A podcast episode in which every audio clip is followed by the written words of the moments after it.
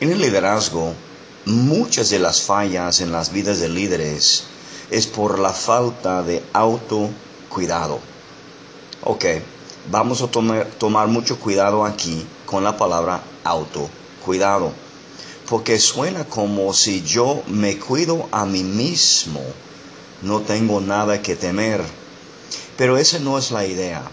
La idea en el liderazgo es que cuando yo cuido de mí mismo, estoy cuidando lo que es el liderazgo que yo estoy desarrollando para los con quien tengo yo influencia.